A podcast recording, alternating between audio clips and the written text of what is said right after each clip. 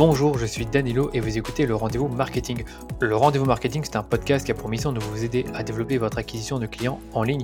J'invite des experts du marketing digital, des entrepreneurs ou des CMO pour décrypter avec eux les stratégies de marketing digital qu'ils ont employées pour leur entreprise et qui ont bien fonctionné, que ce soit des Facebook Ads, de la création de contenu, du SEO, de la vidéo et bien d'autres choses encore. Si c'est la première fois que vous découvrez ce podcast, je vous invite à vous abonner pour être notifié de la sortie des prochains épisodes. Aujourd'hui, je reçois Simon Briquet-Logia, CMO chez Smurl. Vous avez peut-être déjà entendu parler de Smurl parce que cette startup est assez connue en France dans l'écosystème tech, euh, startup, social media. Et si vous ne connaissez pas, eh bien Smurl, c'est une société qui produit des compteurs pour vos comptes Facebook et Instagram. Et la particularité de ces compteurs, c'est qu'ils montrent en temps réel l'évolution de votre nombre de likes ou d'abonnés de votre entreprise. C'est évidemment un produit qui plaît beaucoup aux commerçants locaux, mais aussi à des startups ou des agences qui veulent motiver leurs collaborateurs à développer leur audience sur Facebook et Instagram. Et je dois vous dire que depuis 4 ans, je vois systématiquement apparaître les publicités de Smurl dans mon fil d'actualité. J'ai toujours eu envie de connaître l'envers du décor de leur stratégie. Donc quand j'ai eu Simon au téléphone pour qu'on fasse un épisode de podcast ensemble, la question du thème ne s'est pas vraiment posée. Je savais qu'on allait parler de Facebook Ads, mais je ne savais pas sous quel angle exactement. Et finalement, à force d'en discuter durant notre call, on en est venu à la conclusion qu'il serait intéressant de vous parler de l'évolution de leur stratégie Facebook Ads grâce à une analyse très fine de la data. Et concrètement, on a parlé dans cet épisode de, des outils que l'équipe marketing de Smurl utilise pour analyser les données générées par leur campagne de manière globale, parce qu'ils ne font pas que du Facebook Ads. Ensuite, on a parlé de leur modèle d'attribution, de la structure de campagne qui permet à Smurl de vendre un produit cher à des inconnus, on a parlé également du séquençage très fin de leur remarketing qui découle d'une analyse de la durée du parcours d'achat. Et par la suite, parce qu'on était très chaud, on est rentré encore plus en détail dans les analyses de l'équipe de Smurl, donc notamment les indicateurs de succès de leur campagne, les données qu'ils analysent pour couper ou accélérer une campagne, l'évolution de leur stratégie grâce aux apprentissages accumulés provenant de leur campagne, et enfin l'importance d'installer les dernières solutions de tracking de Facebook, comme l'API de conversion, pour récolter le maximum de données sur vos campagnes. Et là, Simon va parler un peu de, leur expérience avec ça. En plus de tout ce que je vous ai déjà dit, je peux vous garantir que vous allez apprendre beaucoup de choses sur les opérations que Smurl a pu mener pour améliorer leur vente en ligne grâce aux Facebook Ads. Sans plus attendre, je vous propose d'écouter ma conversation avec Simon pour en savoir plus sur Smurl et leur stratégie de publicité Facebook. Salut Simon et bienvenue sur le rendez-vous marketing. Comment vas-tu? Salut Danilo, je vais très bien et je suis très heureux de, de participer au podcast euh, auquel tu m'as invité. Mais moi aussi, je suis content de t'avoir. C'est ton premier podcast? Ce n'est pas mon premier podcast. J'ai déjà été invité l'année dernière euh, pour un podcast par Trustpilot. Et l'enjeu de ce podcast, c'était de comprendre comment une startup dont le produit n'est pas encore connu euh, a trouvé son marché et a gagné en légitimité grâce aux avis, évidemment, sur Trustpilot. Ok. Vous avez beaucoup, vous avez combien d'avis sur Trustpilot? Euh, À l'heure actuelle, on a un peu plus de 1700 avis. Oh, c'est énorme. C'est assez énorme. Euh, au début, quand on a commencé avec Trustpilot, donc c'était en 2017, donc euh, quelques années euh, après le début d'activité de Smurl, on a fait un premier lancement, un kickstart en fait, où on a rappelé un peu euh, tous nos clients. Donc un, mhm. un gros lancement d'email et c'est à partir de là qu'on a déjà eu nos 500 premiers avis. Donc euh, ça faisait euh, chaud au cœur de voir euh, toutes ces étoiles, sachant qu'on a 1700 avis et on a une note moyenne de 4,8 sur 5. c'est énorme, 4,8 sur 5. J'ai un client qui a, qui a, justement quelques avis un peu moins bien sur Trustpilot et euh, je sais pas ce qui s'est passé, il a eu des avis comme ça de, de, de, gens sur Internet et il a fait un peu comme vous un gros gros mailing sur ses meilleurs clients et ils ont eu genre plus de 150 avis et qui a fait remonter leur note à quasiment 4 déjà. Mm. Donc mais donc, je sais qu'avoir une note euh, supérieure à 4,5, c'est déjà très bien parce que c'est pas parce que tout le monde met 5 étoiles que tu as deux filles 5 étoiles. non. Top. C'est, assez compliqué. C'est un, un travail euh, qui, qu'il faut alimenter tous les jours et il faut être très réactif euh, sur dès qu'il y a des mauvais avis. C'est ça. Bon, je mettrai aussi le lien de, de, de, de Smurl sur Trustpilot aussi. Mm. Du coup, euh, Simon, vu que peut-être que les auditeurs ne te connaissent pas encore beaucoup, moi je te connais déjà un peu. Tu es le CMO chez, chez Smurl, mais est-ce que tu peux aussi toi-même te présenter euh, brièvement? Pas de souci. Euh, donc, je m'appelle Simon Briquelogia. Euh, en effet, je suis chez Smurl depuis 2016, donc ça va bientôt faire 5 ans que j'ai rejoint les équipes de Smurl. J'étais le, le premier profil marketing chez Smurl. Euh, auparavant, il, n'y avait pas de euh, d'équipe marketing à proprement parler. Puis euh, cette équipe s'est construite au fil du temps. me concernant, j'ai un peu plus de 10 ans d'expérience dans le marketing. parce que j'ai suivi un, parcours et j'ai fait des études dans ce domaine-là, tout en suivant mes études, j'étais également en poste en parallèle. Et juste après la fin de l'obtention de mon diplôme, j'ai rejoint les équipes de Smart puisque le, le projet me paraissait porteur et que également il y avait un gros fit avec, avec l'équipe. D'accord. Et, donc, il y, a, cinq ans, vous aviez, parce que je pense pour, pour ceux qui ne connaissent pas encore Smurl, c'est fondamentalement, vous vendez des compteurs pour, euh, au, départ pour les réseaux sociaux, donc pour euh, avoir euh, une connexion entre le nombre de followers qu'on a sur Facebook ou sur Instagram et avoir un compteur qui le reflète et qui permet ben, de, le mettre en, magasin, en boutique, dans son bureau pour voir un peu l'évolution de ses réseaux. et ce que j'allais dire, c'est qu'il y a 5 ans, du coup, c'était juste un compteur Facebook, juste un compteur Instagram. Qu'est-ce que c'était Smurl il y a 5 ans? Euh, Smurl il y a 5 ans, c'était avant tout un, un, produit, comme tu as dit, physique. Euh, donc euh, des compteurs euh, connectés à Facebook et à Instagram mmh. qui affichent en temps réel le nombre de followers des comptes sociaux, donc des entreprises, donc mmh. des, des, pages ou des comptes ou des pages Facebook ou des comptes Instagram. Euh, ce produit, on l'a pensé et on l'a imaginé euh, essentiellement pour les commerces. Euh, donc que ça soit euh, des restaurants, euh, l'hôtellerie, euh, tout type de commerce en fait, ou même tout lieu qui accueille du public. Et ce produit, il est un peu particulier puisque il est, c'est un produit qui est à la fois design, qui est interactif, et le but c'est de créer de l'engagement sur les réseaux sociaux, puisqu'en fait, il va permettre de construire une communauté euh, qui a déjà vécu une expérience euh, avec euh, le, business concerné. D'accord. Et donc aujourd'hui, vous avez toujours ces compteurs personnalisés, enfin connectés sur les réseaux sociaux, ou est-ce que, vous en, est-ce que vous en avez développé d'autres? Alors, à la base, en effet, on avait donc nos, les compteurs pour Facebook et Instagram, donc vraiment pensés pour les commerces.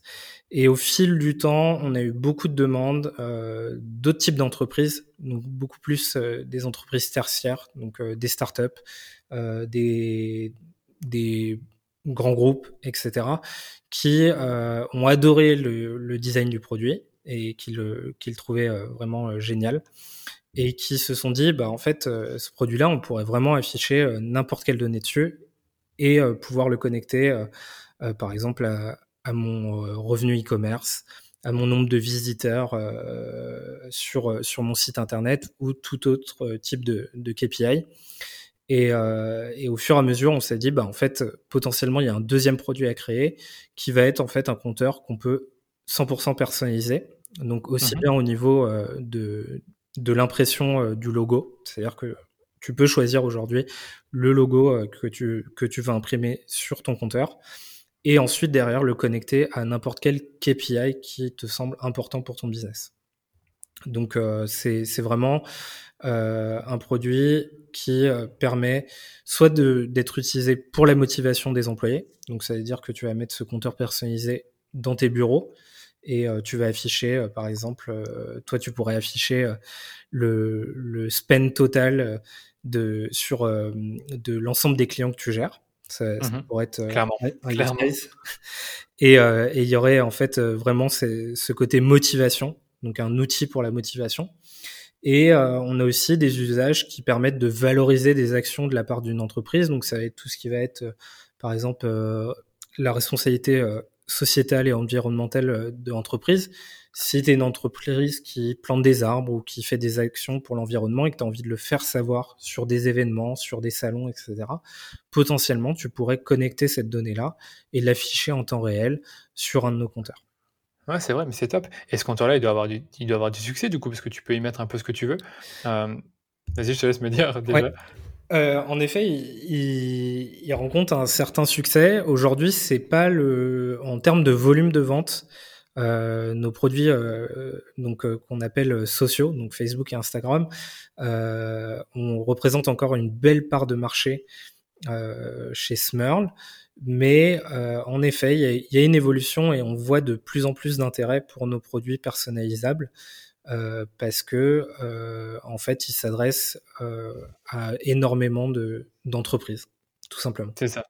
Mais j'allais dire, c'est qu'en soi, le, le Smurl s'adresse à des entreprises. Au départ, donc si j'ai bien compris, ça s'adressait à des commerçants donc qui ont une boutique physique. Bon, maintenant, on sait tous que tout est un peu fermé, donc du coup, même si, es, euh, enfin, ta, boutique physique est fermée, bon, c'est un peu dommage, tu peux plus trop montrer ton Smurl, mais vous avez remarqué avec le temps que des startups, des agences, peut-être des consultants, euh, des business, euh, tu penses à du, du secteur tertiaire, euh, veulent, en savoir, enfin, veulent avoir un Smurl parce qu'ils aiment bien le design ou la technologie en elle-même. Et c'est vrai que ça m'amène à te poser cette question-là. C'est en soi, j'ai l'impression que votre produit, je vois, je vois, je vois pas de concurrent en fait. Donc, j'ai envie de savoir qu'est-ce, qu'est-ce qui rend unique le produit, bah, si bien qu'il n'y a pas de concurrent et que finalement, c'est un produit qui rencontre un certain succès mm. sur le marché. Euh, le produit, le produit en soi, il est unique. Euh, et je pense que déjà, il est unique euh, dans sa création. Il faut pas oublier que que derrière un produit, il y a une entreprise. Et, euh, et chez Smurl, euh, ce, ce, projet, à la base, il a pu se faire avec la rencontre de, de trois personnes, euh, donc qui sont Gauthier, qui aujourd'hui est, est, CEO de chez Smurl, okay. Romain, qui est CTO chez Smurl, et ensuite Raphaël, qui est designer. Et, et, en fait, ce projet, il aurait jamais existé sans ces trois personnes. Gauthier a eu l'idée. Euh, Romain l'a concrétisé d'un point de vue technique, euh, parce mmh. qu'il y a de l'électronique, qu'on a tout fait nous-mêmes, et qu'aujourd'hui, euh, les compteurs sont industrialisés, mais il a bien fallu penser tout ça en amont. Et puis, il y a un design, un design qui plaît beaucoup, ça on le sait. La, la, plupart de, de, nos clients tombent amoureux avant tout du design du compteur, et puis après comprennent les enjeux business ou ou, euh, l'interaction, euh, ils comprennent également l'interaction du, du, produit. Et c'est en ça qu'il est un peu unique, c'est que euh, c'est un produit qui est très particulier, qui n'a pas d'équivalent en fait. C'est ça. Hein. J'allais dire, c'est pour moi les qui n'étaient pas avant. Mais moi, ce que je trouve vraiment les deux points forts de votre produit, c'est ben, un, c'est le fait que ce soit connecté à son à une source de, à une source de données, donc euh, réseaux sociaux ou alors, ben, comme on l'a dit, chiffre d'affaires, enfin toutes données que tu peux avoir dans un fichier Excel, je présume. Mm. Euh, et après, il y a le design. C'est vrai que le design, il est vraiment pas mal. Euh, il est joli. Je, comme tu dis, il n'y a pas d'équivalent, donc c'est unique en mm. soi. Et donc, c'est ce qui donne envie de, de l'acheter. Euh, après, moi, j'ai une, j'ai, peux dire une remarque, mais peut-être un frein qui m'a, en fait, quand j'ai vu souvent vos publicités et vos offres, à un moment, j'ai fait une story et j'ai dit, est-ce que je m'achète un Smurl? Oui ou non? Donc, dans mon compte Instagram. Il y a beaucoup de gens qui ont dit, bah, qui ont dit, enfin, c'était partagé, c'était, je pense, allait peut-être euh, plus de personnes qui disaient non, je sais pas pourquoi. Et euh, quand, je quand je demandais pourquoi, parce que j'ai mis une question après, certaines personnes disaient ouais, c'est pas utile.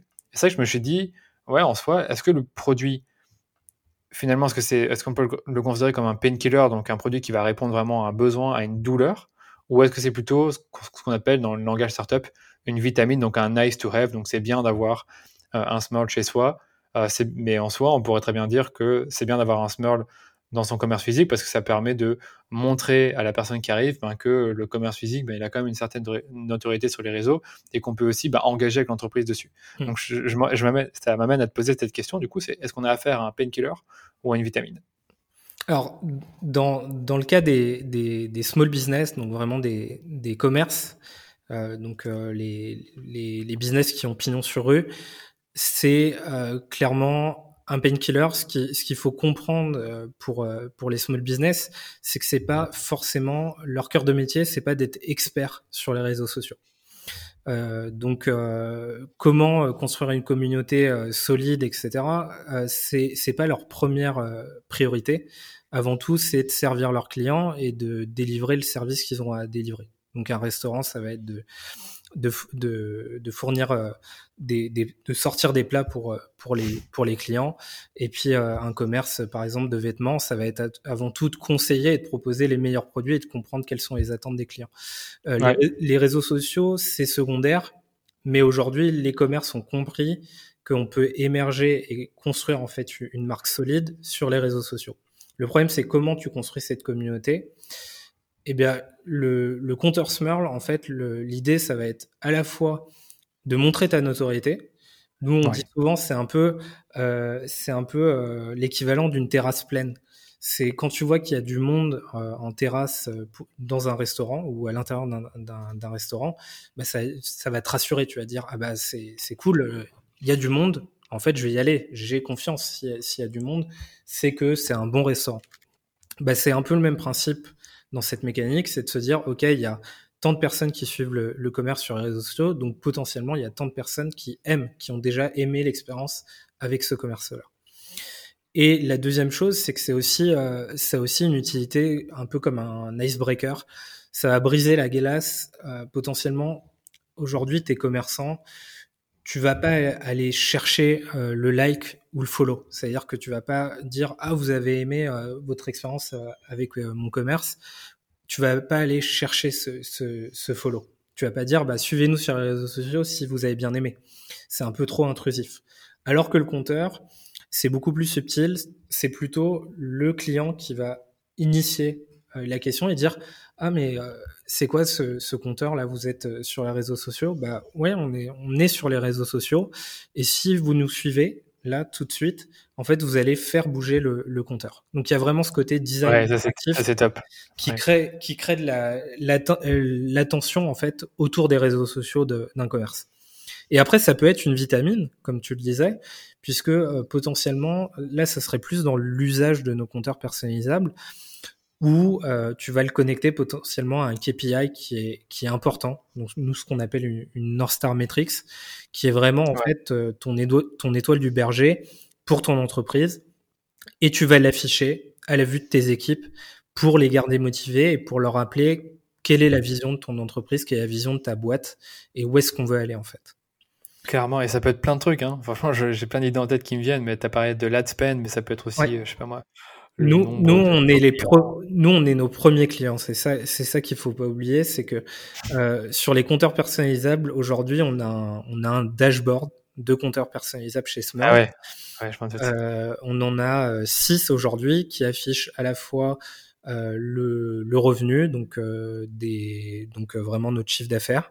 Et puis, on a une North Star Metrics qui est assez importante et qui est commune à tous. C'est le nombre de compteurs connectés dans le monde parce que c'est très important pour nous en fait d'avoir des compteurs connectés. Ça sert à rien de vendre des compteurs et de faire du volume si derrière ils sont pas connectés. Et ça c'est c'est une vraie stratégie pour nous parce qu'un compteur connecté c'est un compteur qui a la vue de tous et potentiellement qui peut amener des nouvelles ventes. Et ça il faut pas l'oublier. Ouais, je vois. Et euh, de toute façon, tu as, parlé de vitamines, mais en, soi, une vitamine, c'est pas une si mauvaise chose. Hein. Il, y a, il, y a, plein de produits qui sont à la base des vitamines, mais qui sont vendus comme des painkillers. J'ai mm. lu ça dans un livre qui s'appelle euh, Hooked, de je sais plus qui encore, mais c'était un bon livre. Et disait aussi que parfois la vitamine peut devenir un peut devenir un painkiller au, au, fur et à mesure du temps quand ça devient quand le produit devient une habitude. C'est typiquement le cas avec Facebook au départ. Facebook c'était un nice to have, c'était bien d'avoir l'application Facebook, mais après quand tu es devenu accro et que tu regardes constamment tes notifications, bah, le simple fait d'ouvrir l'application et euh, d'aller voir, d'aller euh, scroller ton fil d'actualité, ça te euh, permettait de comment dire aller j'arrive pas à trouver le, le nom, mais ali, ali, aliéné, je sais plus, alléger une sorte de douleur, quelque chose que tu attendais de, faire. Je sais pas ce que je veux dire. Et donc peut-être que le smur, à la force du temps, ben, si, euh, comme tu disais, vous, aviez, vous avez 10 compteurs dans votre entreprise, c'est quelque chose qui vous a toujours, qui a toujours motivé vos équipes et que du jour au lendemain, les compteurs disparaissent, ben, je pense que ça fera un peu vide dans l'entreprise. Et donc c'est ça, ça qui devient intéressant. Ouais, euh, c'est le cas et c'est du, du vécu. Euh, on, à un moment, euh, on, on, a déménagé et, euh, et le, la priorité, c'était vraiment de raccrocher ces compteurs. Euh, puisque c'est ça donne le rythme en fait chez Smurl. Il faut pas oublier que, que nos compteurs sont, sont à la fois visuels, mais aussi il y a une expérience auditive puisqu'on n'est pas sur de l'affichage digital et que en fait on, est sous un système euh, mécanique, donc inspiré des, des volets d'affichage dans les, dans les stations euh, de, de, train, dans les gares. Et donc, euh, il y a un petit cliquetis, en fait, qui, qui permet euh, de, de rappeler que, que, le compteur est là, qu'il qui, qui mesure en temps réel les, les chiffres qu'on veut suivre. Ouais, c'est ça. C'est ça, bah ça, ça, te rappelle justement, ça te rappelle toujours que tu as le produit derrière toi, et mmh. donc tu l'oublies pas en fait. Donc ça qui est, qui est hyper intéressant. Donc, je suppose que c'était calculé par les designers. Ouais. C'est cool. T'es pas obligé de garder un œil en fait, euh, à la différence d'un dashboard où en fait, euh, si tu veux voir les chiffres évoluer, tu n'auras pas de, de, signalisation. Là, tu as une signalisation auditive, tu peux être focus en fait dans ton travail. Et puis au moment où tu fais évoluer tes, statistiques, potentiellement il y aura un petit bruit qui, qui te dira bah voilà, tu, tu fais un, un bon boulot et tu es en train de, de faire bouger euh, l'aiguille euh, vers là où on veut aller en fait. C'est ça. après, si ça, ça, le fait trop souvent, ça, ça déconcentre. Moi qui suis très, euh, qui fais très attention à ma concentration et, et les, comment dire, les distractions. C'est vrai que si ça bouge tout le temps, je présume que tu peux euh, dire oui, je veux que euh, il se déclenche toutes les 5 minutes ou toutes les, toutes les heures, qu'il s'actualise, pardon. Ouais. Donc, on a des réglages pour répondre à, à, tous les besoins et, et à tous les, les, niveaux de focus, on va dire, de, de chacun. Ah oui, c'est la magie de l'informatique. Mm. Ok, écoute, on a fait le tour. Ce que je voulais te poser cette question-là avant de continuer, parce que ça nous servira peut-être euh, au moment où on parle de tout ce qui est euh, Facebook Ads, enfin de, de, campagne digitale et de data. Bien sûr. Parce que euh, je suppose que c'est différentes façons d'approcher, de, de, de, vendre le produit, soit de le positionner comme un painkiller pour certains, une vitamine pour d'autres et tester des messages. Mm. Mais avant de, passer là-dessus, je vais te demander, du coup, dans, parmi tous vos clients, c'est quoi un peu la part, on va dire, de, je sais pas moi, de, start-up, d'agences, de consultants, de commerçants locaux. Est-ce que tu peux peut-être nous expliquer rapidement pour que les gens puissent vraiment avoir une idée de euh, quelle est finalement l'entreprise qui achète, le type d'entreprise qui achète le plus euh, le Smurl? Ouais. Euh, alors déjà, ce qui pour, pour situer un peu le marché, à l'heure actuelle, en, donc en 2021, on a vendu historiquement, depuis le début de Smurl, un peu plus de 37 000 compteurs.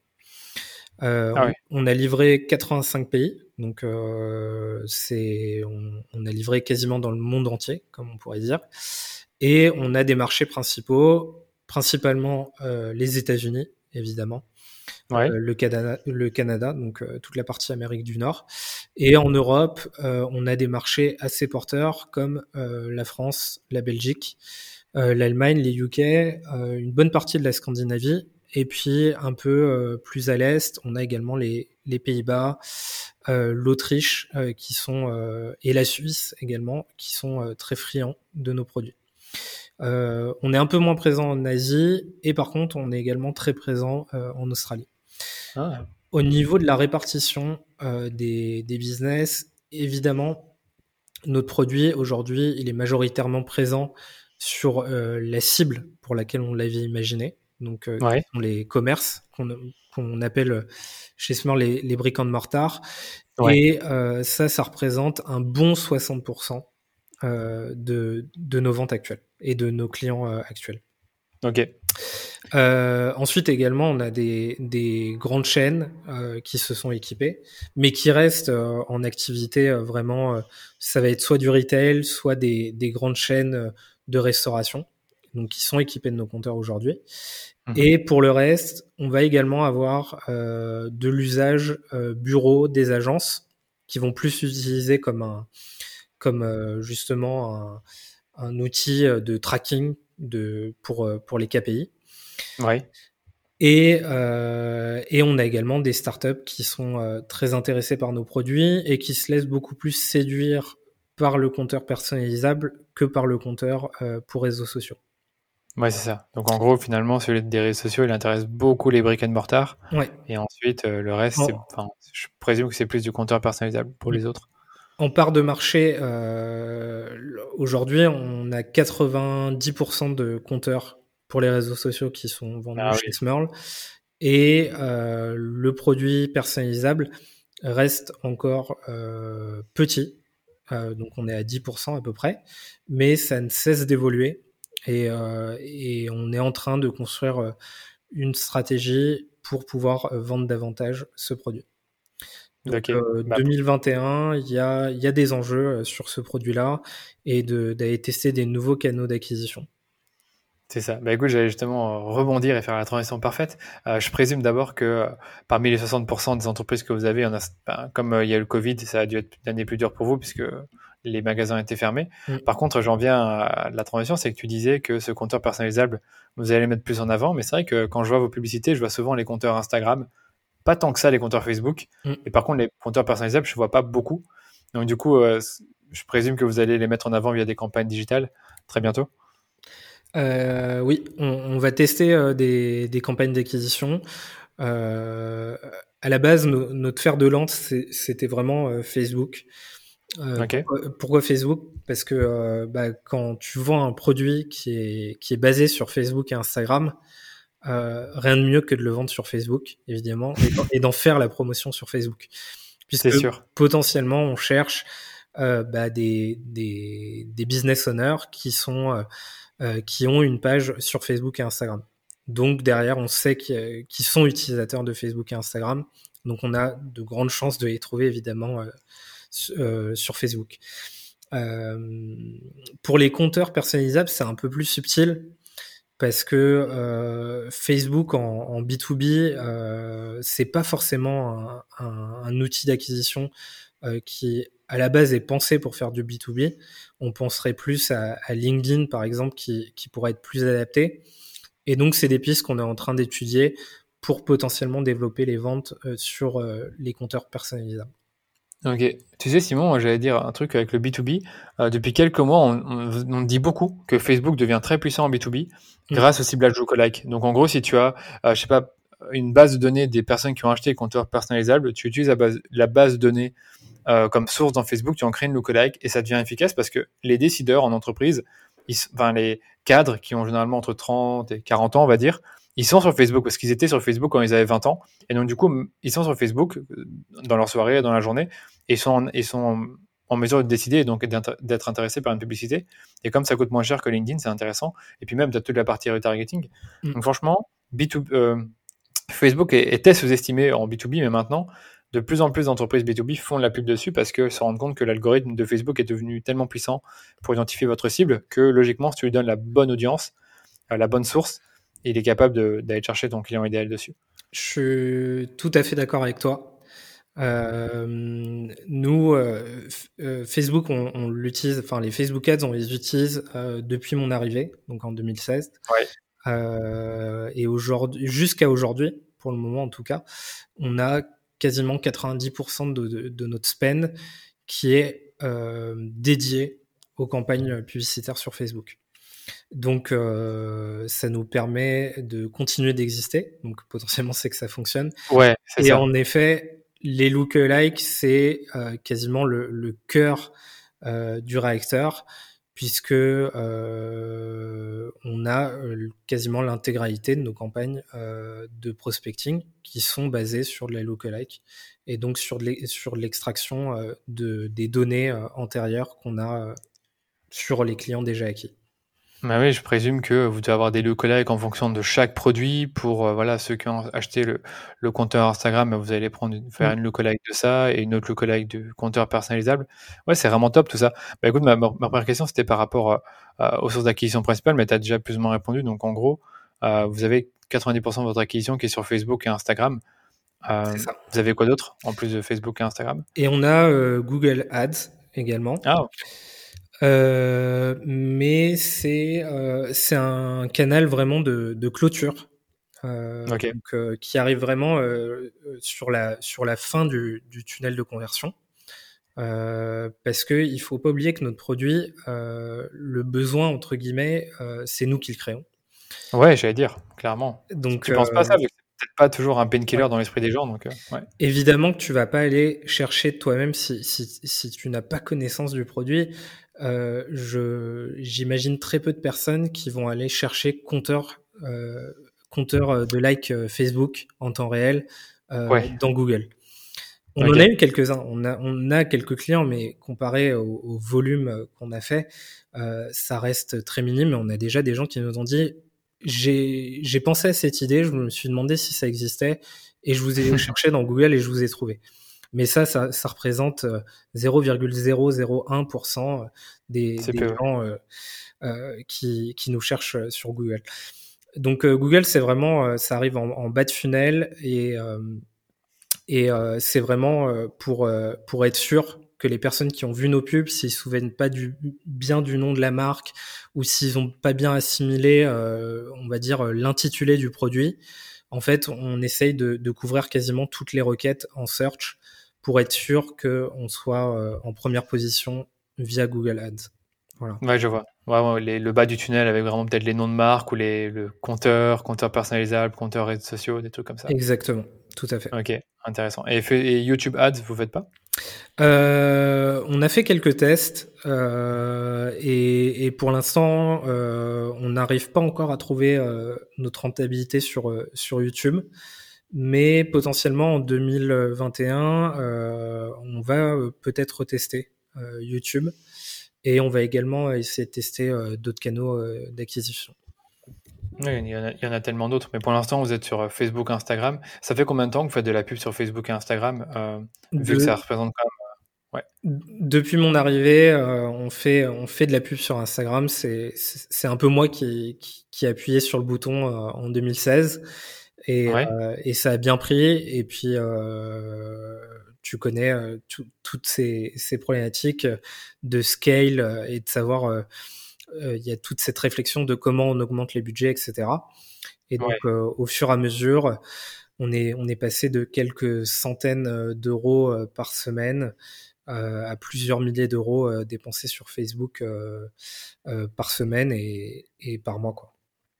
Ouais, c'est ça. Bah, c'est justement c'est ça que je veux, je veux, parler, je veux parler de ça, mais surtout, finalement, vu que ça représente une telle part de votre acquisition, de, votre, bah, de, de, ce qui fait que vous avez des nouveaux clients, comment est-ce que vous allez justement analyser et mesurer toutes les données qui sont générées par vos campagnes pour prendre de bonnes décisions et dire, OK, ça a l'air de marcher, je vais investir plus?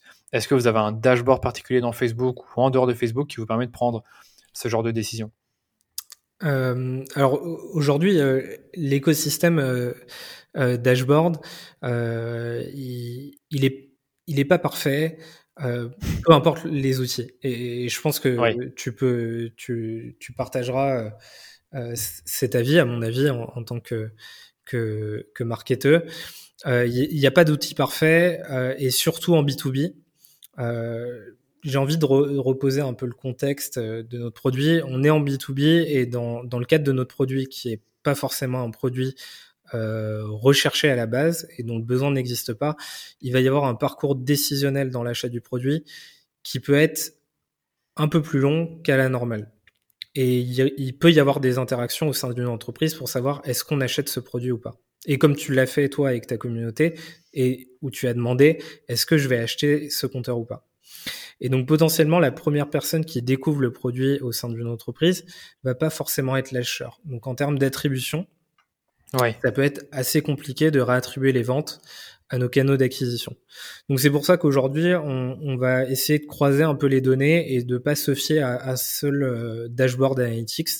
Donc on va pas que regarder par exemple le business manager euh, dans Facebook euh, parce qu'on pourra avoir une vue un peu tronquée. Pour nous, Facebook, il est, il est, il est très bon. Euh, enfin, les, en tout cas, les données qu'on a dans le Business Manager sont très bonnes et très intéressantes euh, pour tout ce qui se passe in-app. Donc, ça veut dire les taux d'engagement, euh, les taux de clics, etc. Là, on est sûr de la, de la véracité de l'information et là-dessus, on fait confiance à Facebook. Ouais. Au niveau de l'attribution, euh, pareil euh, pour pour le pixel, on, on est assez confiant là-dessus, même si tu, euh, même si euh, on pourra en reparler donc euh, sur sur quelques problèmes d'attribution puisque on retrouve pas forcément toutes ces ventes côté business manager et donc il faut essayer de comprendre et de savoir prendre les bonnes décisions pour être sûr que les campagnes fonctionnent. Donc c'est pour ça qu'on a tendance à croiser les données avec des données Google Analytics. Également, on va utiliser Google Data Studio pour recroiser les données analytics avec euh, le business manager de Facebook. Et euh, on a également un troisième outil qui est Tableau Software et qui euh, nous permet de connecter notre CRM et d'aller un peu plus profond dans les données. Et, donc ça, c'est un outil qui nécessite un peu plus d'expérience dans, dans la data analyse, puisque en général, il va falloir euh, maîtriser un peu les langages euh, SQL ou les langages R, donc qui sont des langages orientés gestion de données. Ok. Et donc, si je comprends bien, tu fais la liaison entre différentes sources de données, donc Business Manager, Google Analytics, ton CRM, dans le but de voir les ventes que tes campagnes ont générées au-delà de la fenêtre d'attribution de Facebook qui est de 28 jours clics, un jour vu. Donc là je, là, je rentre un peu dans le technique, mais je suppose que toi, tu connais, tu sais de quoi je parle. C'est que sur Facebook, euh, une vente est attribuée jusqu'à 28 jours après le clic. je dirais même était attribué. Était attribué. depuis quelques, depuis quelques semaines, quelques, une, dizaine de jours, c'est terminé. Donc on est sur base de clics à 7 jours.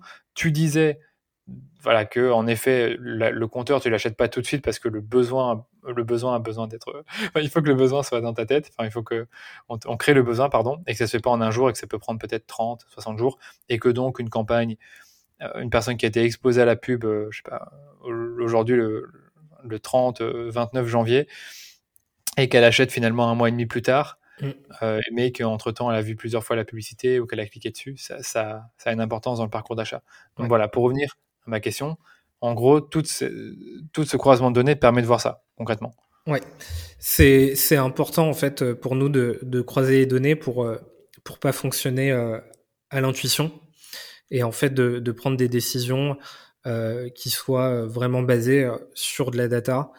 Euh, et en fait, en tout cas pour nous, ça fonctionne, c'est-à-dire que vraiment d'aller regarder différentes sources de données nous permet d'être sûr des décisions qu'on va prendre. Donc c'est vraiment important pour nous. Et, et donc j'allais te dire, ah vas-y, je, je laisse continuer puis je te pose ma question. Je vois que tu allais dire quelque chose. Et, et en effet, comme, comme tu le disais, euh, au niveau des changements de fenêtre d'attribution, aujourd'hui, il faut, il faut être euh, euh, beaucoup plus sharp dans, dans, ces, dans ces décisions, puisque on, côté Facebook, en tout cas, on va avoir beaucoup plus de, de difficultés à, à, attribuer, en fait, enfin, du moins, à, à comprendre l'attribution de ces ventes. Euh, ouais. Mais ça ne veut pas dire que forcément euh, que tout est perdu. C'est juste qu'il va falloir un peu euh, repenser euh, euh, la manière dont, dont, on fait nos analyses, mais l'outil restera toujours autant performant. C'est ça, ouais, l'outil va rester performant, ça y aura pas de souci, mais il faudra peut-être un peu faire comme vous, avoir votre propre dashboard et connecter les données différemment.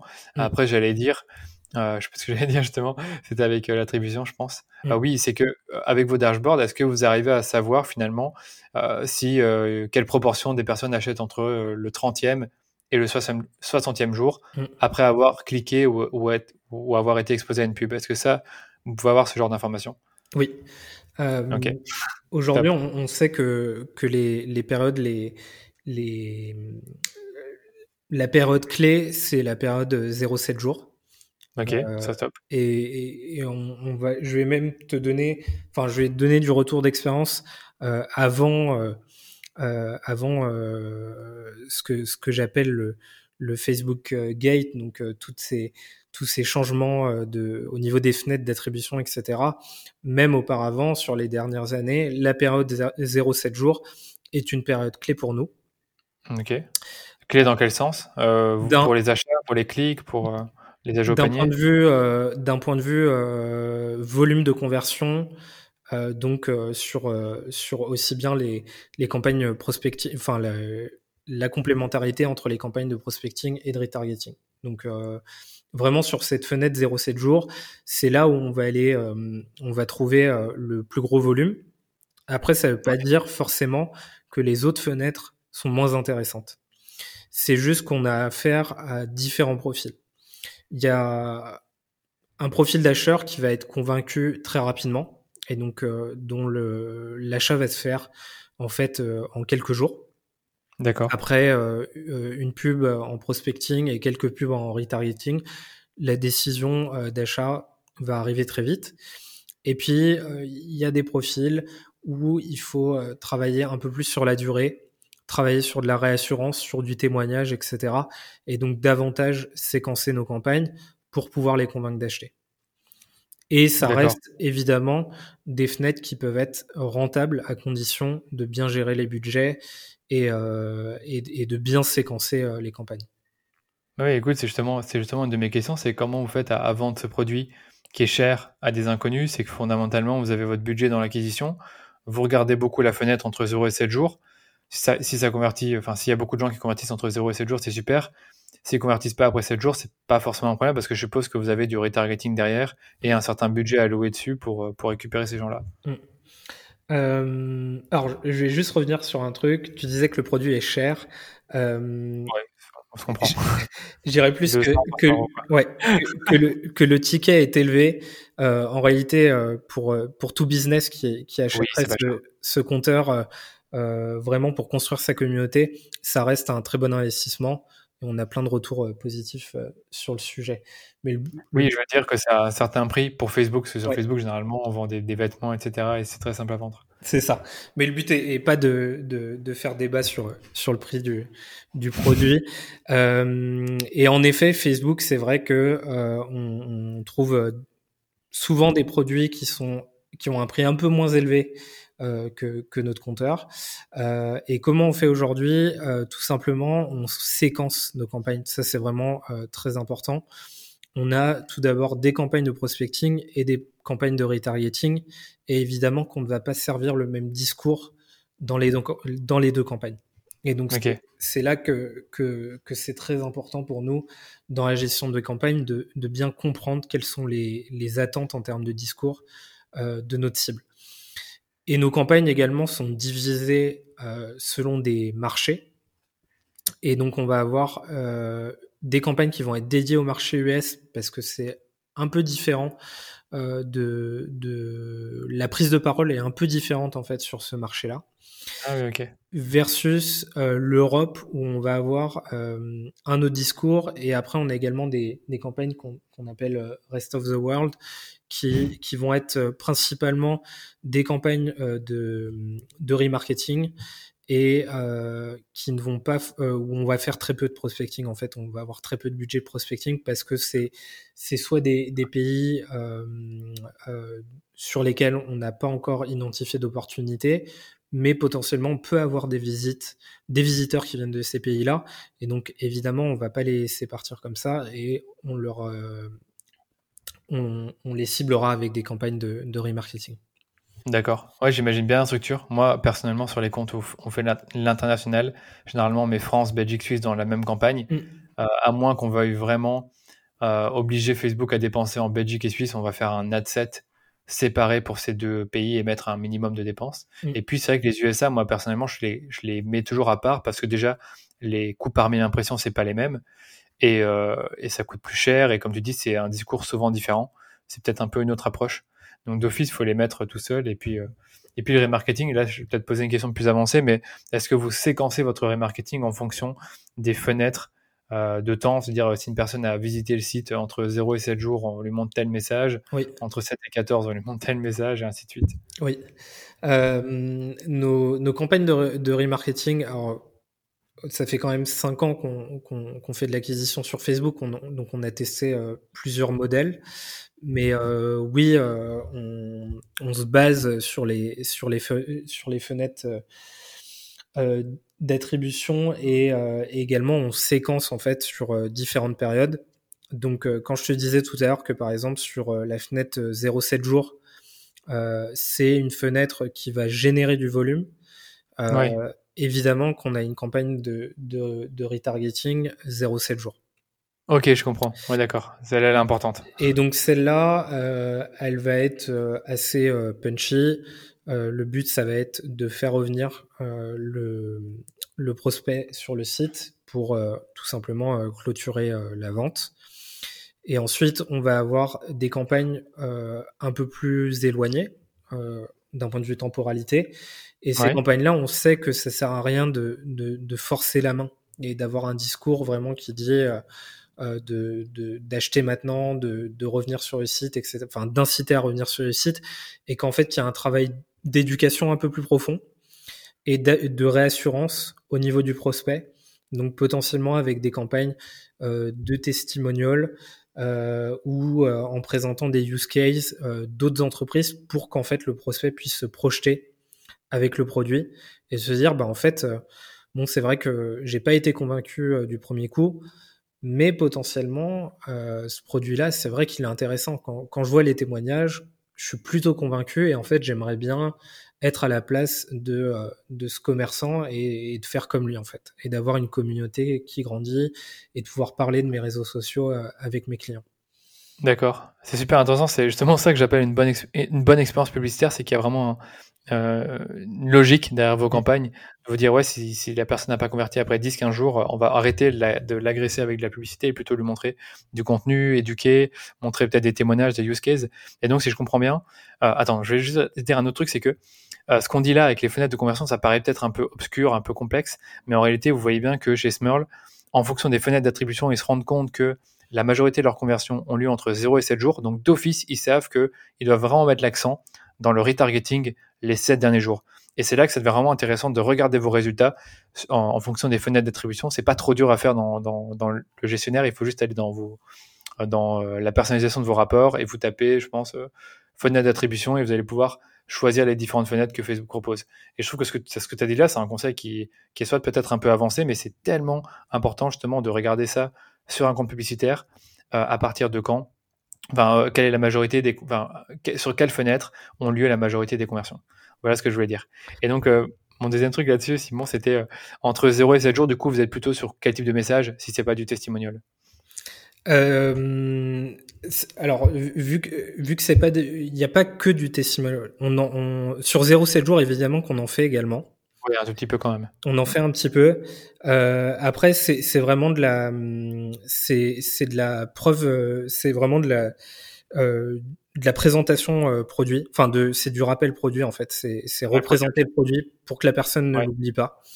Et euh, parce que une navigation, euh, une première navigation, ça peut être très rapide. Euh, on, les, les moyennes, les durées moyennes de session, elles, peuvent varier euh, pas mal d'une semaine à une autre. Mais aujourd'hui, on enregistre euh, des, des, temps de session moyens d'environ euh, une minute sur, sur du prospecting. Donc, ce qui est déjà pas mauvais en soi. En tout cas, nous, dans nos statistiques, c'est pas mauvais et ça nous permet d'atteindre des, des bons taux de conversion. Et il y a un travail d'éducation. Il faut bien assimiler le produit. Et en fait, nous, on a, on a énormément de choses à, expliquer au niveau de notre produit puisqu'il y a plusieurs usages euh, possibles. Donc euh, l'éducation, elle, il faut la temporiser parce que sinon, en fait, on ne peut pas délivrer euh, toutes les informations d'un coup. Donc on a une première landing page en fait qui est vraiment là pour pour t'éduquer. Et après en, en retargeting, on a on fait également du DPI en fait. Oui, j'allais dire, c'est du DPA, c'est finalement tu remontes le produit qu'ils ont vu et tu les ramènes sur la page produit. Exactement. Euh, L'objectif, euh, enfin le, retargeting sur cette euh, période-là, sur 0,7 euh, jours, euh, on, on retarget essentiellement ceux qui ont au moins déjà vu la page produit. Okay. Et donc le but, c'est de les faire revenir sur cette page produit et on sait que on a déjà franchi une bonne étape dans le tunnel de conversion puisque euh, sur cette page produit, évidemment, il y a le bouton ajouter au panier et que mhm. euh, à partir du moment où on a ajouté, enfin le prospect a ajouté au panier, on n'est plus très loin euh, de la porte de sortie. Clairement. Enfin, de la porte de sortie. De la, porte d'entrée, plutôt. de la porte d'entrée, évidemment, vers, vers la page de confirmation de paiement. D'accord. Et, et, je me permets de te demander, vous avez des, des, des offres particulières en fonction de, du moment, où, de l'endroit où on est dans, dans, le tunnel de conversion ou non? Alors, euh, on, on, a eu des périodes où on faisait, euh, où on proposait euh, des réductions euh, dans les publicités. Là, actuellement, un peu moins. Dans tous les cas, on a, on n'a jamais proposé des grosses réductions. Euh, en dehors, euh, on, on, est, on organise en fait tous les ans un Black Friday qui, qui euh, où on propose en fait une, une réduction euh, unique dans l'année. Et en fait, on préfère fonctionner comme ça plutôt que en fait de déprécier la valeur de notre produit. Donc en fait, on, on essaye euh, ok, le, le, pricing point, il, est, il peut être assez élevé sur ce type de produit et c'est pas forcément le, type de produit qu'on a l'habitude de voir en publicité euh, sur Facebook. Mais euh, il n'en reste pas moins qu'on essaye de limiter la promotion et on préfère euh, présenter la valeur ajoutée et, et, vraiment la proposition de la valeur du produit et donc euh, de, de, convaincre un, un, maximum de personnes. Mais on essaye de limiter quand même les promos. Après, euh, on pourra en, en, discuter plus tard, mais on a, on a des mécaniques en fait qui, qui, euh, qui permettent d'acheter le compteur un petit peu moins cher et de, de faire quelques économies. Ouais, j'ai vu. On en reparlera après. Je fais un petit teasing, mais on en reparlera après de tout ça. Euh, mais je vais, je vais revenir rapidement sur, euh, sur tout ce qui fait, euh, tout ce qui, tous les indicateurs que vous regardez. Tu as, parlé du, du, du, temps par session dans les campagnes de prospecting ou les campagnes de prospecting pour Simon, c'est l'acquisition pour ceux qui nous écoutent. Euh, c'est quoi pour vous les indicateurs de succès de, de ces campagnes-là finalement, à part, par me dire oui les achats, mais mm. je suppose qu'il y a d'autres indicateurs que vous regardez. Ouais. Si on divise nos campagnes sur sur la base du tunnel de conversion. Euh, donc en partant du principe que on a des campagnes de prospecting donc qui vont plus avoir un objectif de notoriété, de considération. Euh, donc en fait euh, d'éduquer un potentiel prospect. côté in-app, donc quand je dis in-app, c'est vraiment côté outil d'acquisition. Donc par exemple dans Facebook ou dans Instagram, on va regarder essentiellement le CTR, donc le taux de clic de la publicité. Euh, le, évidemment, l'objectif de faire euh, des, des, campagnes sur les réseaux sociaux et donc sur Facebook et Instagram, c'est de générer du trafic en volume. Il faut le pondérer derrière avec la qualité de trafic. Ça sert à rien de générer du clic pour des clics, euh, puisque derrière, euh, nous, notre objectif, c'est qu'on a besoin de vendre nos produits. Je pense que tu, tu, le sais comme moi, euh, il est possible de générer énormément de clics. L'algo de Facebook, en tout cas, est capable, si on cherche du clic, si on l'optimise au clic, Facebook est capable de nous générer énormément de clics. Et on sait très bien que derrière, la valeur, elle est très faible parce oh que on va juste avoir derrière des cliqueurs, des personnes qui, en fait, sont étiquetées euh, par l'algo Facebook comme des très bons cliqueurs, mais qui sont pas forcément des bons acheteurs. Donc pour nous, ça n'a aucun intérêt, et pour n'importe quel responsable marketing, ça n'a aucun intérêt. Donc c'est pour ça qu'on regarde à la fois les données euh, côté business manager, et puis des données euh, qui, vont être euh, on-site, donc vraiment qui, est au niveau, enfin qui sont des stats au niveau de l'expérience dans notre site. Et donc c'est tout ce qui va être l'auto d'arrivée, donc ça c'est important. Euh, le, c'est de savoir en fait, c'est de comparer en fait le nombre de clics qu'on a eu sur nos pubs, donc de clics sortants sur nos pubs, et en fait déjà d'avoir le pourcentage d'arrivée sur notre site. Parce que on peut avoir de la déperdition, il faut pas l'oublier. Euh, les, les utilisateurs aujourd'hui sont euh, essentiellement, enfin la majorité du trafic aujourd'hui euh, euh, s'effectue sur mobile et, et, ça, ça tend à, à, prendre de plus en plus de part d'année en année.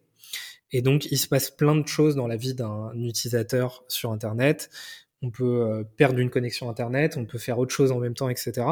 Donc, tous les cliqueurs n'arrivent pas forcément sur la landing page. Donc ça, il faut le prendre en compte. Donc ça, on, on, on, pilote déjà ce chiffre-là. Ensuite, on a le taux de rebond.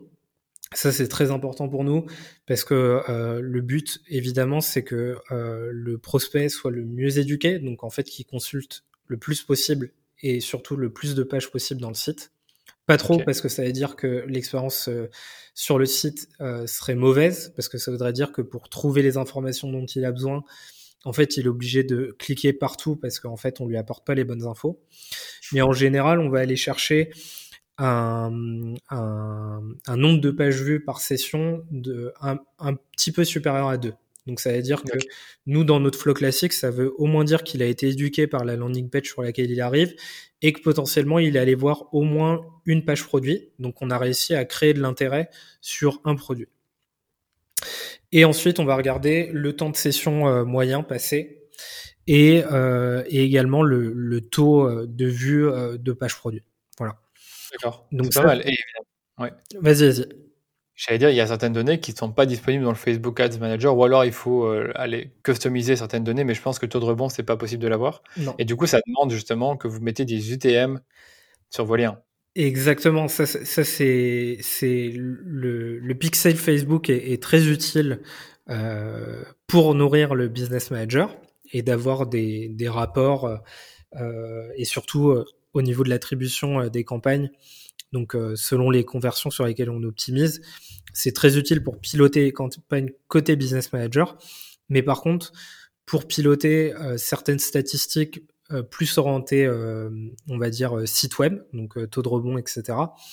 Il faut évidemment placer des UTM sur toutes les campagnes, c'est hyper important. c'est l'erreur qu'il ne faut surtout pas faire, c'est de ne pas mettre d'UTM parce que côté Google Analytics par exemple, ou même d'autres outils, si on n'a pas les UTM, on n'a aucun moyen de différencier les campagnes et donc en fait, on n'a aucune granularité dans le trafic. Aujourd'hui, Google Analytics est capable un peu d'identifier du trafic qui vient de Facebook, etc. Il va, il va le catégoriser. Il va dire que le référeur c'est Facebook. Mais après, de là à dire euh, c'est quelle pub exactement, c'est quelle campagne, c'est quel ad set, si on met pas les UTM, on n'aura aucune info. Ouais, c'est clair, c'est la base. Franchement, c'est la base pour le tracking, c'est les UTM. Euh, et puis, j'allais dire aussi, du coup, avec tout ce que tu as dit là, euh, finalement, quelles données vous allez regarder pour couper euh, ou, même accélérer justement une campagne qui fonctionne bien, que ce soit en retargeting ou en prospecting? Euh, Alors, euh, alors déjà sur, sur le retargeting, on, on, regarde également sur le site d'autres, enfin côté Google Analytics par exemple, on, regarde également d'autres statistiques. là, on va on va regarder un peu plus haut, un peu plus haut dans le tunnel de conversion. On va commencer à regarder, à s'intéresser au taux d'ajout au panier. Donc ça va être moins du des, des statistiques euh, qualitatives et beaucoup plus euh, quanti. Donc les taux d'ajout au panier, le, taux euh, d'initiate checkout et le taux de conversion global du site. Et après, côté campagne, de savoir si, si on augmente ou si, ou si on kill une campagne parce qu'en fait elle n'est pas du tout rentable. ce qu'il faut savoir, c'est que nous, toutes nos campagnes, on les pilote au ROAS. Euh, donc euh, derrière, on va vraiment chercher la, la rentabilité et aujourd'hui, on a défini un ROAS cible chez Smurl. Donc ça, c'est un travail qu'on a mis euh, qu'on a mis du temps et à mettre en place parce que ça se réfléchit le, le, seuil de rentabilité de savoir ok combien on est prêt à payer maximum pour pour, pour vendre un compteur. Et donc ça, le ROAS, c'est vraiment ce qui va piloter l'intégralité de nos campagnes. Donc on va avoir une vision un peu globale.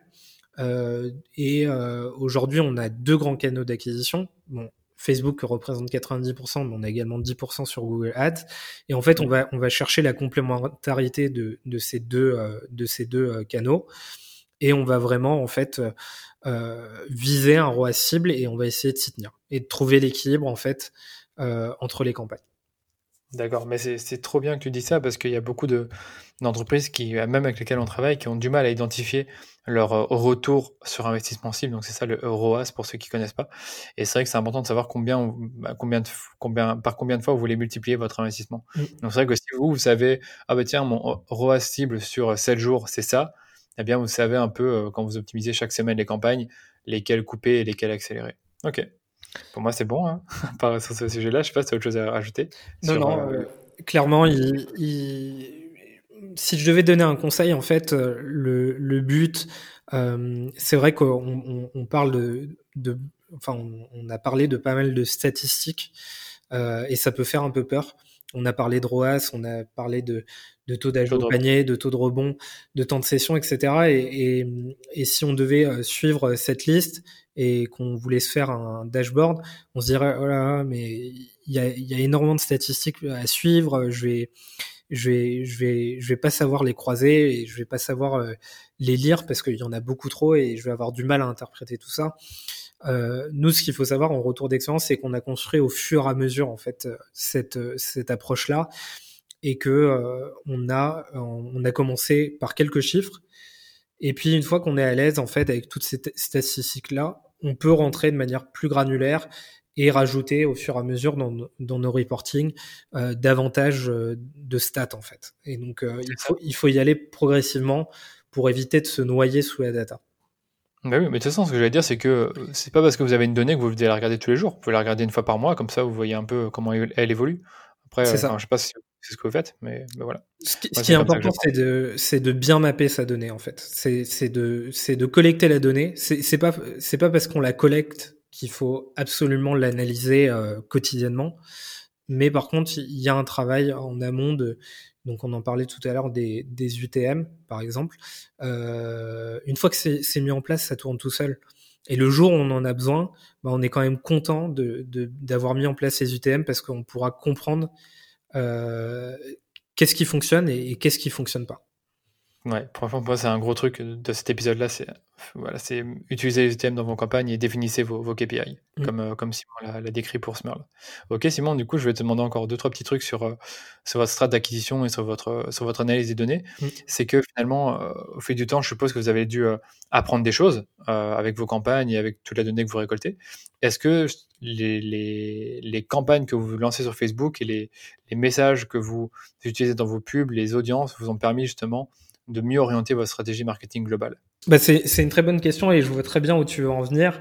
Euh, nous, en effet, euh, on teste euh, et on, a testé, on continue de tester continu, continuellement nos campagnes. Et, et, quand je dis on teste, c'est tout simplement qu'on teste les visuels et on teste également le copy, l'écriture au niveau de nos campagnes.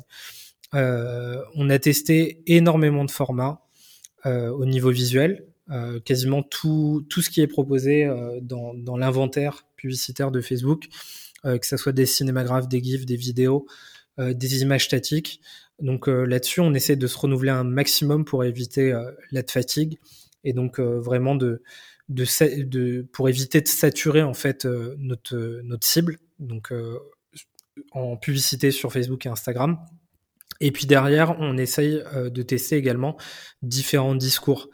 Euh, ce qu'il faut pas oublier, c'est qu'on vend euh, nos produits à l'international et que et qu'on ne vend pas un produit à, un Français comme on vendrait notre produit à un Américain. Et donc, on est obligé d'adapter nos discours pour pouvoir être efficace au niveau de nos publicités. Donc, de manière globale, en fait, nos euh, notre stratégie euh, d'acquisition elle a vraiment nourri derrière notre stratégie euh, marketing dans son intégralité. Si tu veux, je vais te donner quelques exemples. Ouais, je suis vraiment bien, c'est intéressant, que ce soit pour les formats ou pour les messages. C'est vraiment là que j'avais, je voulais en venir avec ma question. Euh, j'ai des exemples très concrets, j'en ai quelques-uns. Euh, par exemple, aujourd'hui, on sait que au niveau euh, format, et au niveau visuel des publicités donc euh, qu'on appelle UGC, donc vraiment du contenu généré par nos utilisateurs, va avoir une performance bien meilleure que des publicités euh, vraiment issues de production. Donc ça veut dire scriptées et, euh, et où on va faire où en fait on va scripter le message et qui serait joué par des acteurs. On a fait des pubs comme ça. Aujourd'hui, en tout cas, elles ont été moins efficaces que du contenu euh, généré directement par nos clients. D'accord. Donc pour toi, UGC, c'est bien du contenu généré par vos clients qui n'est pas scripté, qui n'a pas été fait par vous. Et donc vous le mettez en pub et ça fonctionne mieux que vos vidéos à vous, concrètement. Oui, que des vidéos euh, vraiment euh, tournées avec une équipe de tournage, etc. Top. En tout cas, aujourd'hui, ça fonctionne mieux. donc ça, ça c'est des learnings euh, et, et, pour en arriver à cette conclusion-là, je dis pas que ça fonctionnera pour tout le monde. Ça veut dire que ça se trouve, il y a certaines, il y a certaines marques où en fait, il, ça va être l'inverse. Mm-hmm. Mais en tout cas, pour nous, c'est le cas. C'est vraiment le, le, contenu utilisateur qui fonctionne beaucoup mieux. Et on, on, pense et on a des intuitions fortes derrière. C'est tout simplement parce que c'est plus facile de se projeter. Et en fait, il y a une question de confiance.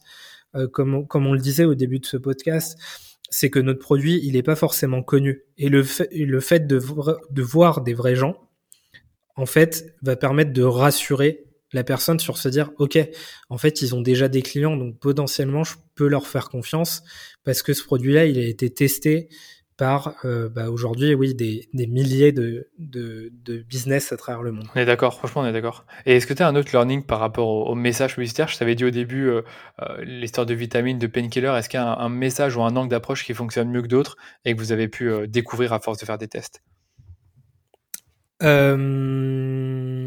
Alors, aujourd'hui, comme je te disais, on, on, adapte également le discours au, selon la géographie. Ouais, ok. Et, euh, et en fait, euh, bah, c'est pas la même manière de, de, de parler.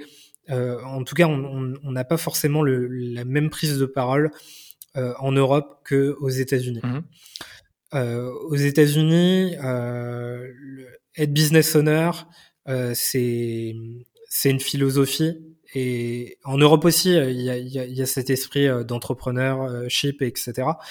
Mais aux États-Unis, c'est vraiment une culture. La culture de l'entrepreneur, c'est euh, il faut il faut des, des phrases punchy, il faut des phrases, euh, il faut du, il faut, il faut des faits. D'accord, oui, je vois ce que tu veux dire. J'ai déjà vu une pub où vous parlez de faits justement, genre euh, fact, je sais plus quoi, et 80% des business. C'est ça. C'est intéressant. Ok, d'accord. Et ça, ça marche pas en France? Euh, ça marche moins en France parce que c'est c'est trop euh, euh, c'est un peu trop rentre dedans. Et en fait, euh, par exemple, sur le marché français, on a moins cette culture de du, du succès entrepreneur, tu vois. Ok, ok. Euh, vraiment trop intéressant. Et ça, vous l'avez découvert comment? Par la publicité ou alors vous avez posé des questions à vos, à vos, à vos utilisateurs ou vous avez, vous êtes renseigné chez d'autres startups? Alors, il y a un peu des deux. Il y a euh, il y a l'apprentissage, le test de différents discours. Donc ça qui a été initié euh, déjà de, depuis euh, plusieurs années. Et puis à force, en fait, on trouve euh, un peu des, des, des gimmicks, euh, vraiment des, des, des, mécaniques, des phrases qui fonctionnent plus ou moins bien. Mmh et puis au fur et à mesure, on essaye de, de vraiment creuser davantage. Et donc, c'est, ça se fait pas en un jour. Ça, prend du temps, mais il faut tester différents discours.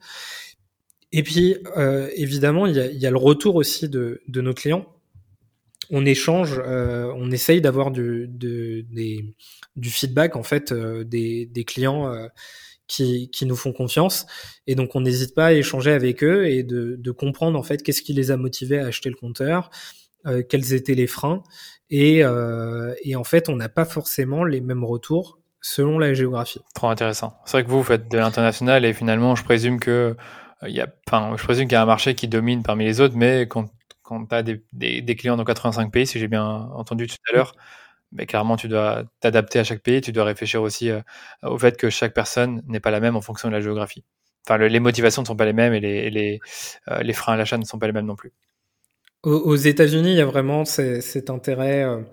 Euh, c'est, c'est, enfin, le, le, produit plaît parce que parce qu'ils savent qu'ils vont avoir un retour sur investissement euh, positif parce qu'ils vont pouvoir augmenter leur communauté. Et donc, il y a vraiment ce, côté euh, euh usage et, donc on peut le prouver avec des faits que ça fonctionne et que ça va aider ton business.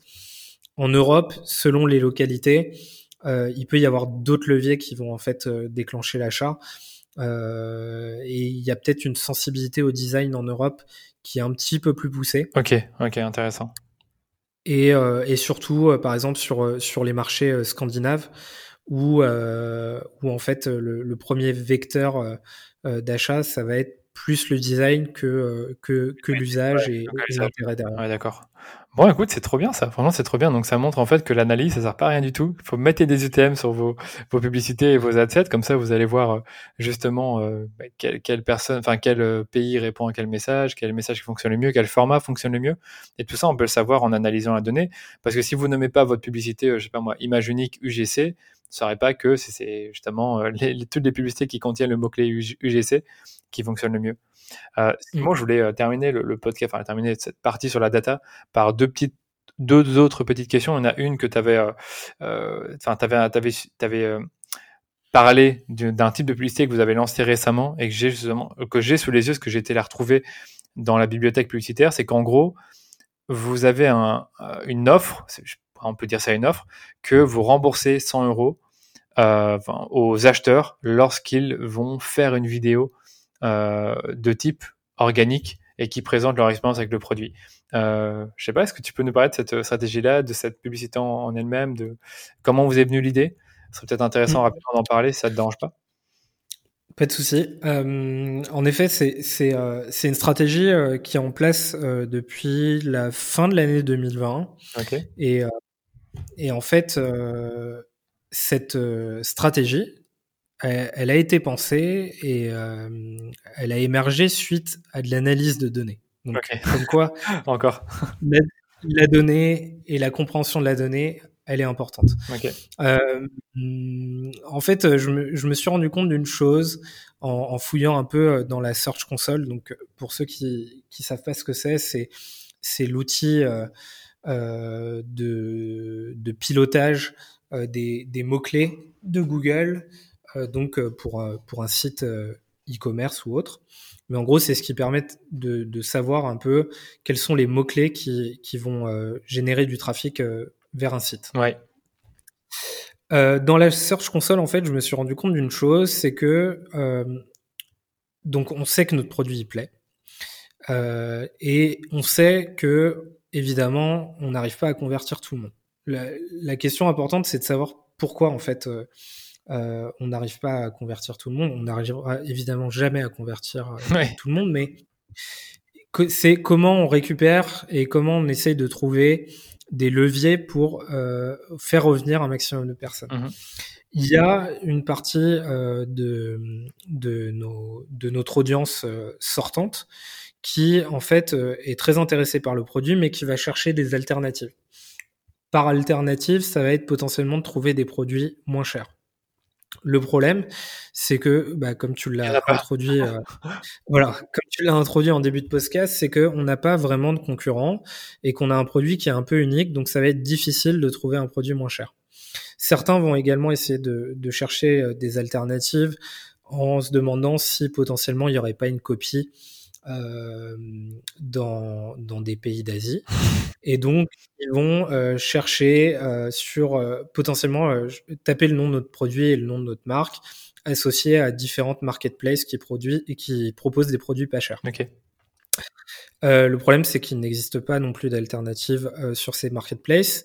Et donc, c'est du trafic, potentiellement, c'est des requêtes qui sont un peu perdues parce que euh, nous, on n'était pas forcément positionné dessus. Et derrière, en fait, personne n'a rien à proposer, en fait, pour ces requêtes-là. Donc, la stratégie, c'est je me suis dit, bah, on va créer une page, on va créer une landing page qui va nous permettre de ressortir sur l'ensemble de ces requêtes.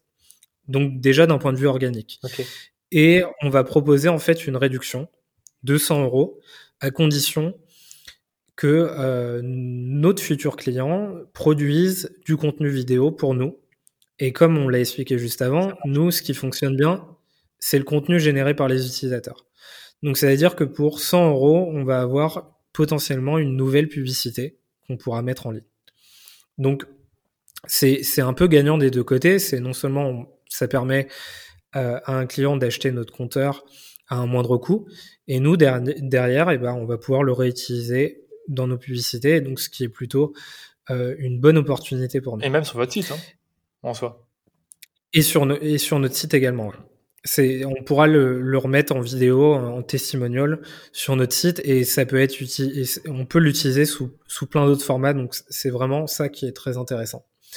Euh, ce, cette stratégie-là, on a commencé également à la pousser euh, en campagne publicitaire, en remarketing, pour voir si ça prenait également. Et pour le moment, les, les premiers résultats sont assez convaincants puisque euh, on a des taux euh, des taux d'engagement donc des taux de clics qui sont un peu plus élevés que la moyenne donc ce qui nous permet de faire revenir un peu plus d'utilisateurs sur le site euh, dans nos campagnes de retargeting. Okay. Donc c'est plutôt euh, vertueux comme, euh, comme approche.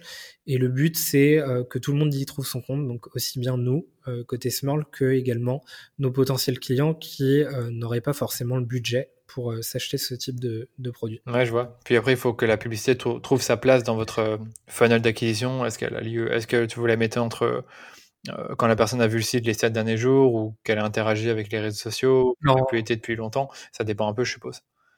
Ça, ça, intervient un peu plus tard, évidemment, puisque euh, le but, euh, bah, comme je l'ai expliqué, on n'est pas trop euh, promo. Ouais.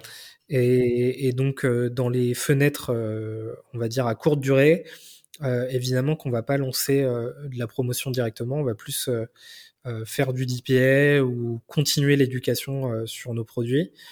Et la promo interviendra un petit peu plus, là, un, un petit peu plus tard euh, au, niveau de la, au niveau temporalité de nos campagnes. Ok, je vois très bien. Bah, écoute, c'est top. J'adore comment vous avez bien pensé votre stratégie d'acquisition. Je, je, suis sûr que ce podcast va devenir un cas d'école pour ceux qui vont écouter et qui vont dire, ok, c'est vrai que en réalité, je devrais structurer un peu plus finement mon acquisition et mon retargeting que ce que je faisais avant. Et c'est ce que j'essaye de dire sur mon blog ou sur ou dans d'autres euh, de mes formations. Dernière question, Simon, sur le tracking, c'est très simple, c'est l'efficacité du tracking. Est-ce que vous, avec le temps, vous avez constaté que les mesures des, conversions, des achats, des, des, événements qui remontent via le pixel Facebook, c'est à diminuer avec le temps, puisqu'on sait maintenant les, les cookies sont un peu bloqués sur certains navigateurs, et qu'en plus de ça, iOS va bientôt empêcher le fait qu'on puisse que Facebook puisse récupérer de la data sur les personnes qui vont sur des sites ou des apps, sur iOS bien sûr. et du coup, je vais vous demander si vous, vous avez constaté ça, et si oui, est-ce que vous avez trouvé une solution pour, on va dire, avoir plus de données de, part, de la part de Facebook ou même de, Google. Ouais. Euh, c'est un super sujet. Euh, c'est un, un, sujet qu'on pilote depuis pas mal de mois. Euh, et on a commencé à s'y intéresser vers, vers la fin de l'année 2020, enfin même depuis septembre. et dans tous les cas, ça a toujours été un sujet cœur le tracking, euh, toutes, les histoires, toutes les problématiques d'attribution chez Smurl, puisque faut pas l'oublier, on est en B2B. Et comme j'ai expliqué euh, tout à l'heure, en fait, le, schéma décisionnel de, l'achat fait que euh, il peut y avoir différents intervenants dans la décision d'achat d'un produit Smurl. donc ça déjà c'est une problématique de base. On pouvait avoir, on, a eu des écarts hors période, on va dire, euh, de, on va dire de, blocage ou euh, de, Facebook, etc. Euh, on, avait déjà des écarts, on pouvait avoir des écarts de 30 à 40% entre ce qu'on voyait dans Business Manager et ce qu'on avait réellement dans, dans, notre, dashboard. dans notre ERP, dans, notre dashboard. Donc vraiment le volume de vente réel. ça, c'est des problématiques qu'on peut retrouver en B2B, puisque en plus de ça, on target sur Facebook euh, bah, des profils personnels, mais que potentiellement l'achat peut être initié sur, euh, sur, un, sur un device professionnel, donc que ça soit un ordi professionnel ou un téléphone euh, ou un smartphone professionnel. Donc évidemment, à ce niveau-là, Google et Facebook, bien que ce soit des, géants de la data, ils peuvent pas résoudre toutes ces problématiques et tous ces, schémas-là. Euh, nous, ce qu'on a fait euh, en fin 2020, euh, je pense qu'on a été quasiment les, premiers. Ce qu'il faut savoir, c'est que nous, on est, on est, on est accompagné par Facebook sur, sur ces sujets-là. Mmh donc, on a accès à, à quelques, enfin, quelques ressources, quelques outils en bêta, voilà, quelques ressources euh, en bêta et en avance. Et donc, euh, on a très très rapidement implémenté ce qu'on appelle server-side API, donc euh, qui est en fait une, une alternative ou une solution complémentaire au pixel de Facebook et qui permet en fait de, de contrer et de contourner le blocage des navigateurs euh, côté euh, donc euh, côté smartphone ou côté desktop donc sur les ordinateurs. en fait, server-side API, ça fonctionne de manière très simple.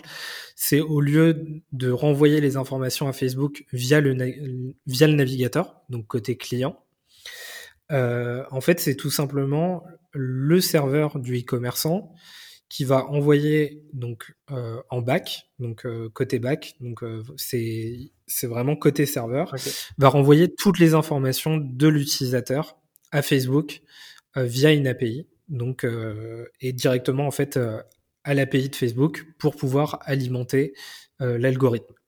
Donc ça peut être toutes les données collectées durant la session, donc euh, le nom, le prénom, l'adresse mail, le numéro de téléphone, tout ce qu'on peut collecter et tout ce qui est exploitable par Facebook.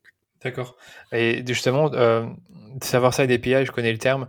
Euh, maintenant, il l'appelle API de conversion. Donc, pour ceux qui écoutent et qui ont entendu peut-être parler de server-side ou API de conversion, c'est exactement la même chose.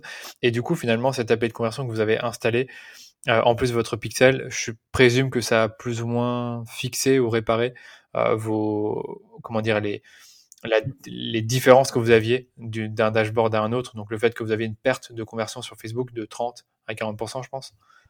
Ouais. Euh, nous, euh, server-side API, euh, c'est, enfin, ou Conversion API, c'est quelque chose qu'on attendait depuis très très longtemps. C'est-à-dire que quand on a commencé les Facebook Ads il y a cinq ans, c'est déjà quelque chose pour lequel on, on, on était en attente. C'est c'est euh, on avait besoin quand quand quand t'as quand as des trous euh, au niveau de tes conversions euh, de l'ordre de 30 à 40% pour les plus mauvaises stats, on va dire, c'est-à-dire que c'était pas tout le temps le cas, mais on a déjà observé des des écarts de cette de cette ampleur. Tu as besoin en fait de, de, de trouver une solution. Et donc Server Side API est vraiment a vraiment permis de, de, combler euh, un peu plus euh, ce, ce, manque. Et en effet, on, depuis qu'on l'a mis en place, on a pu observer une meilleure attribution et davantage de conversions qui étaient remontées chez Facebook. D'accord. Donc Facebook. Sachant que, sachant que ça peut être piloté en fait dans le gestionnaire d'événements et que euh, une fois qu'en fait le, le server side API est implémenté, euh, on pourra en, fait voir la différence entre les événements remontés par le pixel et les événements euh, remontés côté euh, serveur, donc via l'API. Et, et en fait, en faisant la différence des événements reçus, on pourra se rendre compte en fait de l'efficacité de, du serveur side. Ouais, exactement. Moi, je l'ai installé il y a pas longtemps et en effet, sur des événements euh, type, moi j'ai inscription terminée, je vois en vert euh, server side et en bleu, je vois pixel, enfin navigateur. Mm. Donc c'est top. Vraiment, c'est top. C'est une bonne solution. Euh, mais content que, que vous avez déjà un bon retour avec tout le volume que vous avez grâce à, ce, à cet outil. Et je pense que je le dis pas assez, mais vraiment avoir euh, une donnée qui est qui apparaît dans le business manager, qui est vraiment très proche de la réalité, c'est super important parce que imaginez, vous faites des campagnes et il y a 30% des ventes qui sont pas attribuées à vos campagnes parce que bah, Facebook a pas pu les récolter. C'est un gros problème, un très gros problème. Et donc du coup, cette solution de server-side API ou API de conversion, c'est primordial de tout doucement la comprendre et l'implémenter euh, dès cette année avec tous les problèmes qu'ils mmh. sont en train d'avoir. Ok Simon, je te propose de terminer par, euh, par les, les questions de fin. Euh, bon, en fait, après, la question de fin, c'est est-ce que tu fais de la pub Facebook? Mais ça, je sais déjà que vous en faites. Mais peut-être que je peux euh, reformuler la question et te demander euh, aujourd'hui si vous avez un exemple à partager où la pub Facebook elle été particulièrement lucrative pour vous, une opération, un message, un pays, je sais pas, enfin tout ce que tu veux, tu peux en parler. Ok. Euh, on, a eu plein de, moments de gloire chez Smurl et donc pas mal de campagnes qui, qui ont bien fonctionné. Euh, mais je pense que je vais te donner un exemple qui est, qui est, assez récent parce que autant être un peu dans le présent. Euh, je vais te parler de la dernière opération Black Friday euh, 2020, donc euh, il y a quelques mois. Il n'y a pas si longtemps que ça. Euh, L'année 2020, elle a été assez compliquée, je pense, pour tout le monde, et encore plus euh, pour nos potentiels clients, les commerces, etc., qui, qui ont dû fermer, rouvrir euh, tout au long de l'année 2020 et peu importe où il se trouvait euh, dans le monde. Euh, et en fait, nous, on a, on a, on a constaté, on a constaté quand même quelques, quelques insights intéressants on s'est rendu compte de, choses assez intéressantes sur l'année 2020. C'est que bien que, que ça soit une année un peu creuse, euh, on a quand même reçu pas mal de trafic sur notre site mais qu'on a qu'on convertissait un peu moins. Donc évidemment, euh, le, la première chose que tu dis, c'est le pricing point. Les gens, les, les entreprises sont pas encore prêtes à, à, réinvestir et parce qu'elles sont pas sûres de rouvrir, etc. Sauf que derrière, nous, on a accumulé en fait un, un pool de visiteurs sur les 180 derniers jours qui était énorme, euh, sachant que 180 jours euh, côté euh, Facebook, c'est le maximum qu'on puisse euh, euh, dans, une audience. Donc on s'est dit, ok, on va capitaliser sur cette audience et en fait on va leur, vu qu'ils n'ont pas converti, on va en fait leur adresser une pub en lead generation, donc en configuration lead gen, dans Facebook. Et, en fait, le but, c'est qu'on va leur dire que s'ils s'inscrivent, en gros, euh, sur, euh, dans le formulaire de la pub, on leur enverra la meilleure offre euh, qu'on a jamais faite pour Black Friday. C'est-à-dire qu'ils avaient une réduction que euh, même au niveau public, euh, ils n'auraient pas pu avoir. Et en fait, on a étonnamment récupéré énormément de mails donc ce qui nous confirmait qu'il y avait toujours un intérêt pour, pour nos produits. Et donc, en fait, on s'était pas trompé que dans, dans ces visiteurs sur les 190 derniers jours, il y a de grandes chances qu'il y ait un blocage ou un frein au niveau du prix et que en fait le déclencheur c'était vraiment le, prix donc un, prix beaucoup plus abordable dans cette période un peu particulière donc on a lancé en fait cette campagne deux semaines avant Black Friday euh, et on a envoyé un email euh, avant l'ouverture officielle du Black Friday avec un code promo spécifique pour ces personnes qui s'étaient pas inscrites. Le résultat, c'est que euh, cette campagne, euh, en fait, elle nous a coûté assez peu cher parce que le pool était assez conséquent. Puisque en fait, quand tu prends une audience sur les 180 derniers jours, en tout cas sur notre site, au vu du trafic annuel, euh, en fait, on avait quand même pas mal de gens à, retargeter. Et donc le CPM était assez faible. Et comme on n'était pas sur des campagnes optimisées à la conversion, mais plus sur du lead gen, pareil, idem, le CPM est un petit peu moins cher que sur des campagnes optimisées à la conversion. Euh, donc euh, cette campagne, elle a été, elle a été un, un, beau succès puisqu'en fait on a enregistré un ROAS de 25 ah oui. sur cette campagne. Euh, tout simplement bah, parce que en fait le, les leads nous ont coûté euh, que quelques euros et que en fait ça nous a permis de générer euh, plus d'une euh, plus d'une centaine de ventes en fait au, au total sachant que, enfin, plus d'une, oui, plus d'une centaine de ventes et qu'en moyenne, par vente, on, on, on vend 1,2 compteurs donc euh, à peu, à, à peu près 120 euh, compteurs.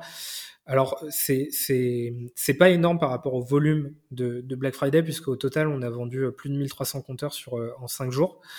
Mais voilà, ça, ça a quand même fait 10% juste en, en, lançant une petite campagne de retargeting, ça représentait euh, à peu près 10% du volume de vente euh, sur, sur cette période-là. Ouais, d'accord.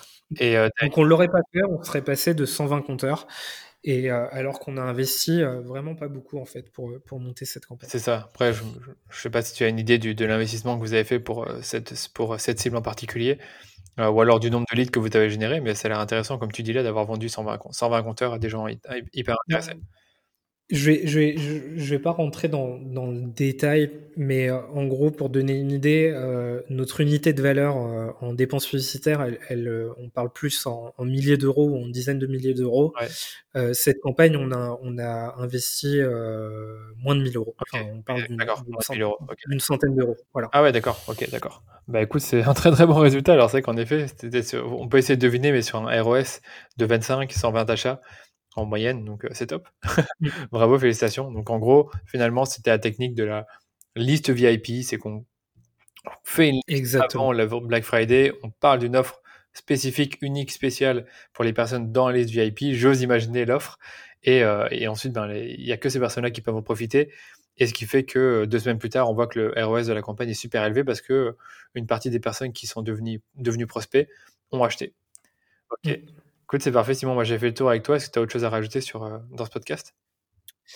Euh, Non, euh, je pense que je... c'était vraiment plaisant d'échanger sur le sujet.